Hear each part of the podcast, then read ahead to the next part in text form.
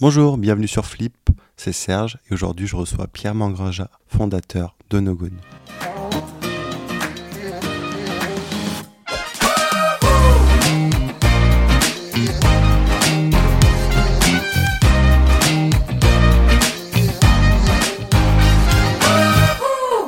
Bonjour Pierre. Bonjour Serge. Est-ce que tu peux te présenter? Oui, euh, je suis euh, donc le fondateur d'Onogon, euh, ingénieur de formation. Bah, je, je, suis passionné pour l'entrepreneuriat assez tôt et comme j'aimais beaucoup les sujets mathématiques et informatiques, j'ai monté Onogon, une agence qui développe des, projets d'intelligence artificielle pour des, des, sociétés très différentes sur des marchés assez variés et qui, au fur et à mesure, a réussi à croître et développer son propre startup studio pour lancer des sociétés sur les sujets qui nous passionnent. Onogon, c'est une agence web. Qu'est-ce que vous faites exactement?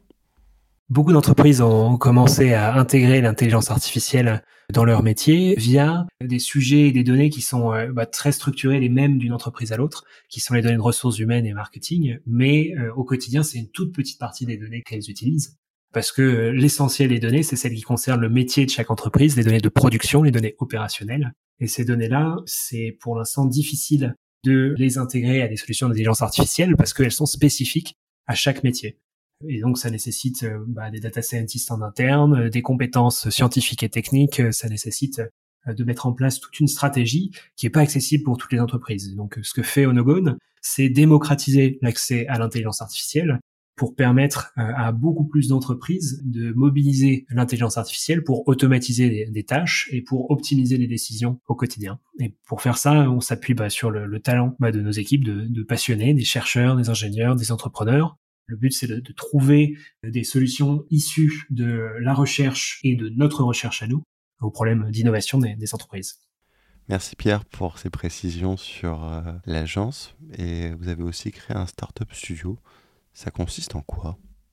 Alors il y a quelques besoins de nos clients qui, qui, sont très ciblés et sur lesquels on fait vraiment des développements spécifiques. Et parfois, on a certains de nos clients ont des besoins qui, qui sont très ambitieux et sur lesquels ils peuvent pas faire euh, intégralement le financement. Or, c'est des besoins qu'on peut retrouver chez d'autres clients. Et donc, euh, l'intérêt du Startup Studio, c'est d'arriver à traiter des sujets très très ambitieux à moindre frais pour nos clients, en mutualisant les besoins de, plusieurs sociétés et en, en, développant un produit qui permet de, de répondre à ce besoin-là, en investissant sur la technologie, et euh, en développant des solutions très ambitieuses. Donc c'est euh, un process qui prend un certain temps. Pour nous, l'objectif c'est de créer une startup par an pour le startup studio. Ce qu'on fait, c'est qu'on on suit donc euh, au fur et à mesure des développements les besoins qui sont assez récurrents. on analyse ensuite la, enfin l'intérêt du marché, l'intérêt du besoin et voir euh, où est-ce qu'on peut apporter de la valeur en développant un produit. Et ensuite, on se donne six mois à un an pour euh, développer un MVP. Et on l'a fait euh, sur, pour l'instant, deux projets spécifiques et en association avec une société.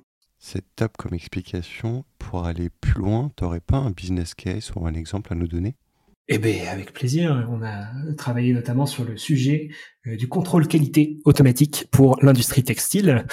c'est un, un, sujet qui nous est venu d'abord de, euh, du marché de la dentelle qui voulait automatiser le contrôle qualité, qui est venu ensuite de producteurs italiens qui euh, bah, se rendaient compte que c'était il y avait un besoin de rapidité sur ce marché, parce que les marques connaissent beaucoup mieux l'évolution des tendances et savent que les clients veulent un certain produit à un certain moment, et donc ils ont besoin, elles ont besoin de modifier rapidement leur production pour produire de nouvelles choses et les mettre en rayon après une vingtaine de jours. Or, aujourd'hui, tout le contrôle qualité est fait euh, à la main par des opérateurs qui, euh, qui font un travail qui est vraiment pénible au quotidien, qui euh, regardent défiler le textile et qui essaient d'identifier les défauts sur, sur des tissus qui sont parfois très complexes.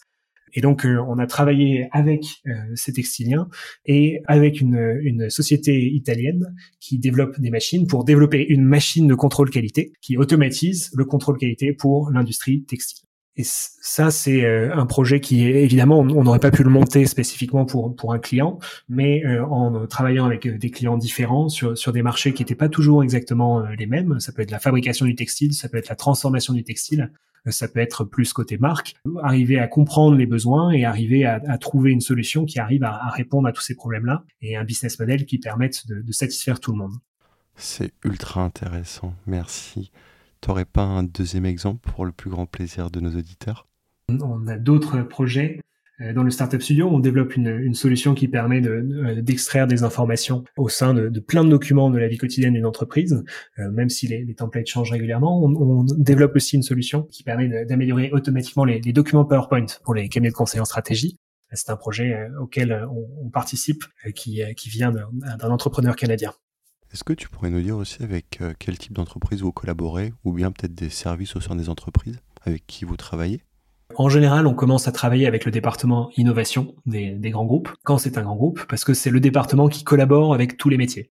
Et donc, euh, ce département, il est capable de centraliser les besoins, d'identifier l'importance relative de certains besoins, et nous permet de rapidement avoir accès à des données qui permettent de tester la faisabilité d'une solution et donc euh, d'arriver dans une entreprise, comprendre en une semaine en travaillant avec eux quels sont les projets d'automatisation, d'optimisation sur lesquels on peut apporter le plus de valeur, trouver ensuite les données pour faire une preuve de concept en moins d'un mois, et ensuite nous mettre en relation avec les bons interlocuteurs pour passer en production, concevoir et passer en production. Après, quand c'est des sociétés plus petites, on travaille aussi avec des PME et même des startups parfois.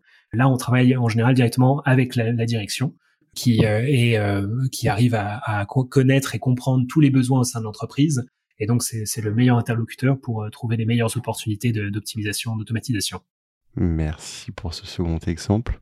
Est-ce que tu aurais quelques chiffres à nous donner sur Onogon? Alors, Onogon, c'est une équipe aujourd'hui qui euh, est d'un peu plus de 20 personnes avec une croissance rapide, un peu plus lente euh, avec la, crise du coronavirus, mais on continue à recruter et on espère pouvoir accélérer les recrutements l'an prochain. Euh, le groupe dans son ensemble fait plus de 1,5 million de chiffre d'affaires, sachant que c'est la troisième année d'activité euh, sur l'agence. On a euh, des collaborateurs en télétravail dans quatre pays aujourd'hui et une équipe technique et scientifique paritaire, ce qui est assez rare quand on travaille sur le machine learning et dans l'informatique en général. Très bien, c'est noté. Pendant la préparation de ce podcast, tu m'as dit qu'avec Onogon, vous comptiez pas faire de levée de fonds. Du coup, vous avez adopté quel modèle?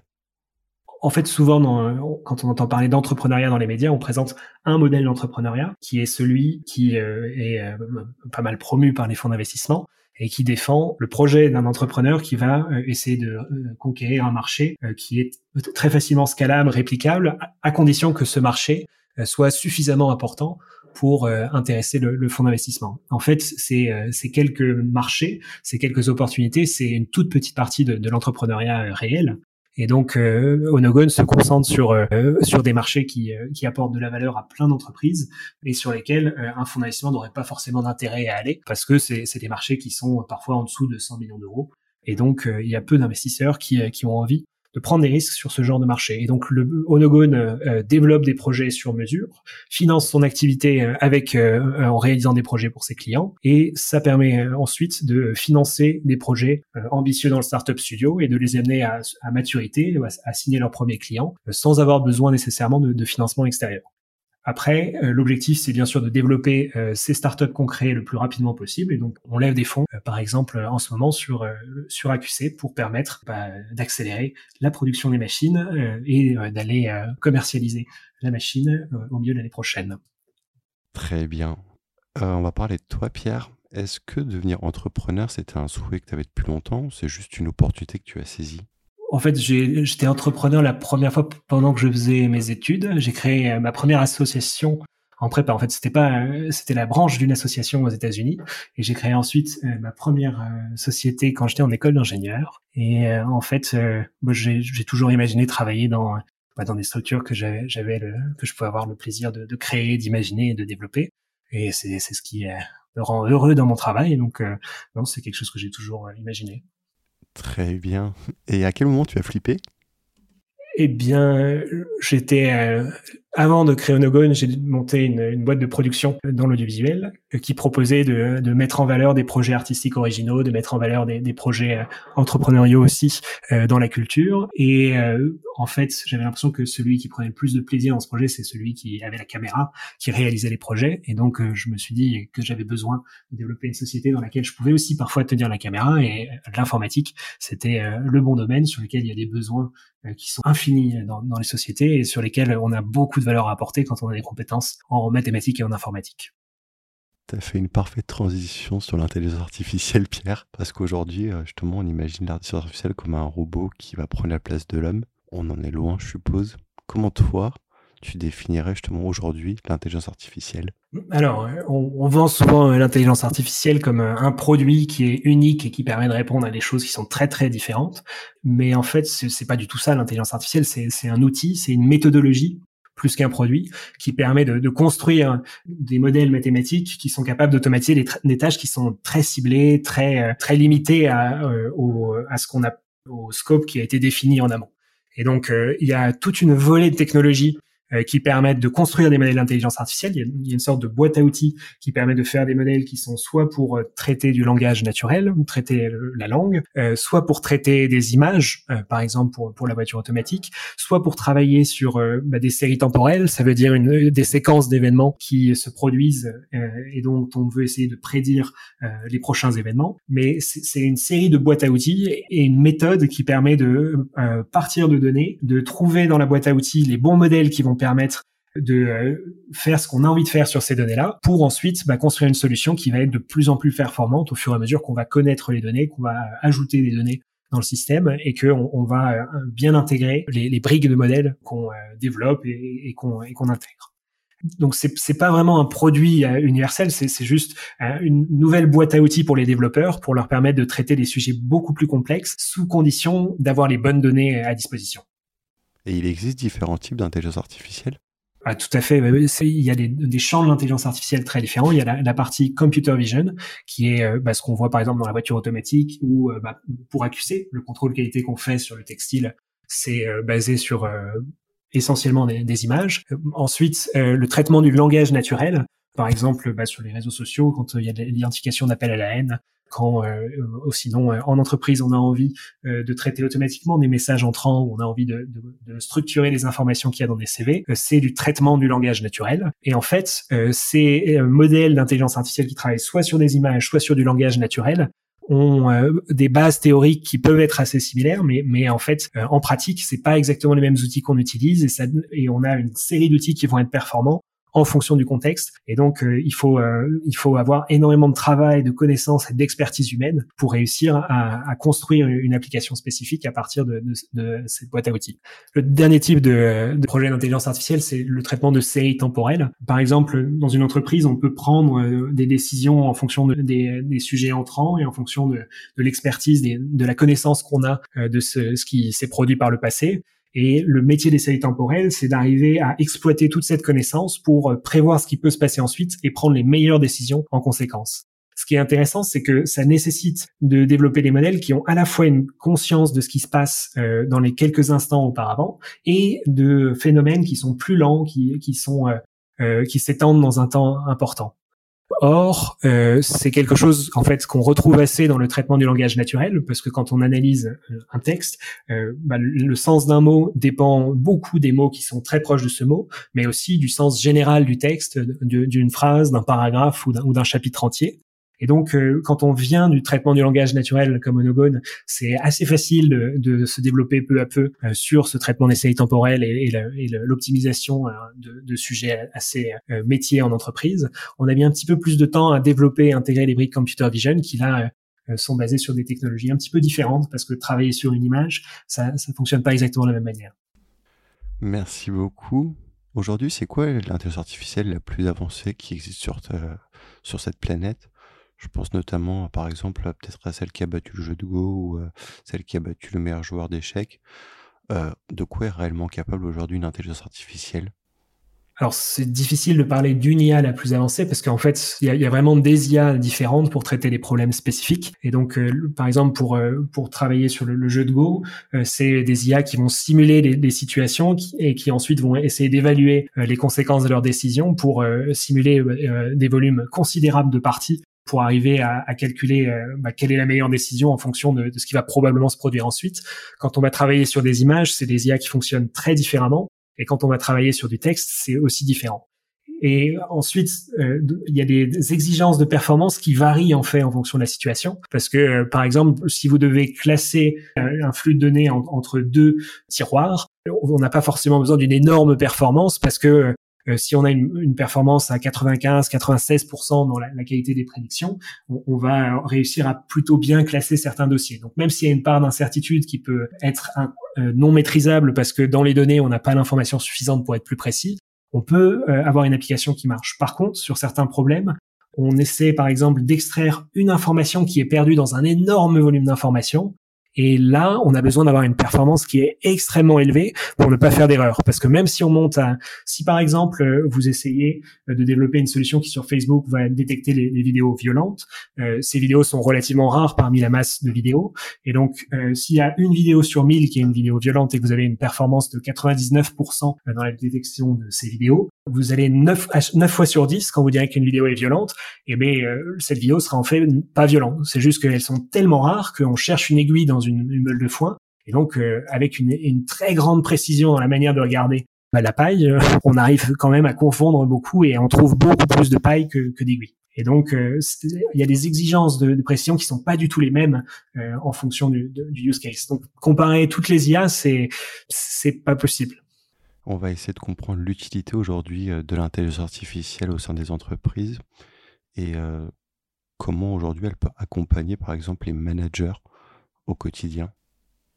Souvent, on, aide les managers à découvrir ce que c'est que l'intelligence artificielle, à voir ce que ça peut apporter au quotidien dans leur entreprise, mais l'ambition de Nogon, c'est d'aller au-delà des managers pour amener l'IA dans tous les métiers, pour euh, bah, assister euh, des personnes euh, qui sont des, des, analystes, sont des opérateurs, qui vont faire un travail plus opérationnel au quotidien, bah, d'avoir les, les, bonnes informations les, et d'avoir les bonnes recommandations pour automatiser, optimiser une décision, et, et donc bah, passer au-delà de, de, des managers.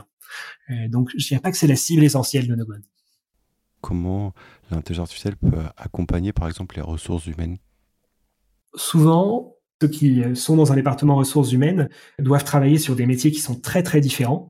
Et donc, euh, ils ont besoin d'avoir une, bonne compréhension des compétences et des talents au sein de l'ensemble de leurs ressources humaines. Parfois, c'est facile d'identifier un talent parce qu'il y a des features que toutes les ressources humaines connaissent bien, mais euh, dans de nombreux cas, c'est difficile de comprendre ce qui va différencier tel ou tel candidat euh, pour un poste donné. Donc, ce que peut faire l'intelligence artificielle, c'est aider euh, les ressources humaines à mieux identifier les compétences et les talents chez leurs ressources pour trouver des candidats qui sont plus variés, pour trouver davantage de candidats euh, pour un poste donné. Et donc ça, c'est par exemple des modèles qu'on a qu'on a pu créer pour arriver à structurer l'information qu'on peut avoir dans sur certaines personnes dans l'entreprise via des CV, via des expériences passées, via des rapports sur des projets effectuer pour que lorsqu'on va créer une fiche de poste, on soit capable de trouver, euh, en prenant quelques exemples de candidats qui ont l'air pertinents, d'identifier les, compétences qui sont clés en fait pour ce poste-là et trouver davantage de candidats pour euh, pour trouver plus euh, plus de bons candidats.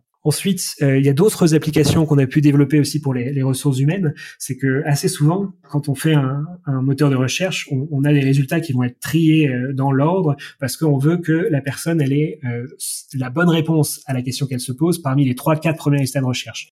Quand on fait du recrutement, c'est différent parce que il y a plusieurs bons candidats parfois pour un poste, et donc on a envie plutôt de comprendre quelles sont les différentes familles de candidats qui vont bien répondre un poste. Et donc, on a fait les développements pour arriver à expliquer à quelqu'un qui va recruter pour un poste quelles sont les familles de candidats qui répondent à ce poste-là pour lui permettre de, mieux comprendre ce qu'il recherche et ce qui va différencier de candidats. Et pour les collaborateurs, justement, l'intelligence artificielle, est-ce qu'elle permet, par exemple, d'accroître leur productivité et comment elle le fait? Alors là, c'est pile le cœur de métier de Nogon. Souvent, quand on rencontre une entreprise, on, analyse quels sont les, process dans cette entreprise, quelle, est l'activité au quotidien, pour bah, comprendre où est-ce que l'intelligence artificielle peut avoir un impact sur la productivité. Typiquement, si on regarde euh, la machine de contrôle qualité pour le textile, c'est avec euh, une personne euh, être capable de contrôler beaucoup plus de kilomètres de textile et avoir une meilleure connaissance des défauts pour permettre aux collaborateurs de moins se concentrer sur euh, euh, trouver le défaut en regardant des fidèles textiles et plus comprendre comment est-ce que la détection du défaut va avoir un impact sur la chaîne de production qui a besoin de cette information, comment, euh, à qui est-ce qu'il faut la transmettre, que ce soit en interne ou avec les clients. Et donc, c'est permettre à chacun non seulement d'être plus productif, de traiter plus de problèmes avec une personne, mais aussi de contribuer à mieux gérer l'information qui rentre euh, dans l'activité pour aider l'entreprise euh, à penser un peu différemment son activité. donc ça, on le fait sur le textile. Je vous parlais donc de l'amélioration automatique des documents PowerPoint. Là aussi, c'est accroître la productivité que euh, automatiquement d'améliorer l'aspect visuel d'un document. Mais également tous les projets qu'on fait qui sont des projets sur mesure, enfin pas tous, mais je dirais au moins les deux tiers des projets sont des projets qui ont pour but euh, d'accroître euh, la productivité de collaborateurs dans une entreprise. Souvent, le euh, pour accroître la productivité, euh, ça veut dire euh, en, fait une question qui est très importante, c'est que lorsque quelqu'un fait une tâche dans l'entreprise, il a son expérience à lui et il est capable avec son expérience de prendre des décisions en fonction des situations. Sauf que dans une entreprise, il y a des personnes différentes qui peuvent avoir des expériences assez complémentaires. Dans une entreprise, il y a aussi les préconisations de la direction qui, qui a des directives et qui voit les choses d'une certaine manière et ça peut changer parfois. Et finalement, dans une entreprise, on subit aussi ce qui vient du monde extérieur. Et donc, euh, on, on a euh, la possibilité peut-être de modéliser la demande pour essayer de prévoir un peu ce qui va se passer ensuite pour prendre de meilleures décisions. En fait, ce que fait l'intelligence artificielle pour accroître la productivité, en général, c'est arriver à prendre comme hypothèse ces trois choses-là, arriver à se nourrir de toute l'expérience passée des opérateurs, des préconisations de la direction pour paramétrer hein, le système de, décision, et de la modélisation de, de, ce qui vient de l'extérieur pour euh, automatiser davantage et pour euh, optimiser euh, chaque décision. Et donc ça, c'est un impact euh, qui est très important sur la productivité. On peut faire gagner plus de 20% du temps des opérateurs. C'est incroyable, de 20%. C'est énorme.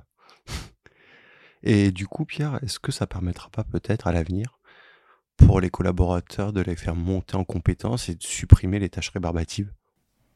C'est la grande ambition de Nogon. On pense qu'avec l'intelligence artificielle, on peut libérer le travail, au sens où euh, la partie qui est la moins intéressante d'un travail, la plus répétitive, elle a vocation euh, à être traitée de manière plus automatique, mais si on la traite de manière complètement automatique, le jour où un nouvel événement se produit, le jour où une crise arrive et que le, monde extérieur se comporte différemment ou que la direction décide de changer de direction, eh ben, le système peut être beaucoup moins prédictible.